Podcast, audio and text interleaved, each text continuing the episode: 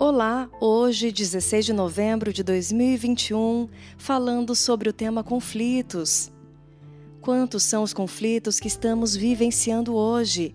Muitos internos, outros externos, muitos deles já eram existentes e se tornaram mais evidentes após esse período de pandemia.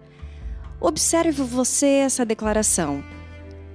Muitas vezes ficamos aflitos, mas não somos derrotados.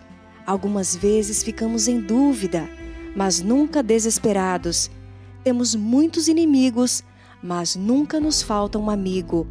Às vezes somos gravemente feridos, mas não somos destruídos. 2 Coríntios 4, 8 e 9.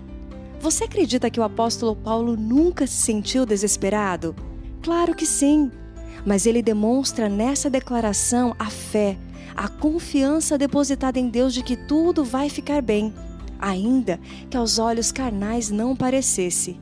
Eu convido você agora a ativar a sua fé, a se aproximar de Jesus, pois Ele é o caminho, a verdade e a vida. Só Ele é capaz de te dar luz em meio à escuridão. Só Ele é capaz de te dar segurança em meio à tribulação.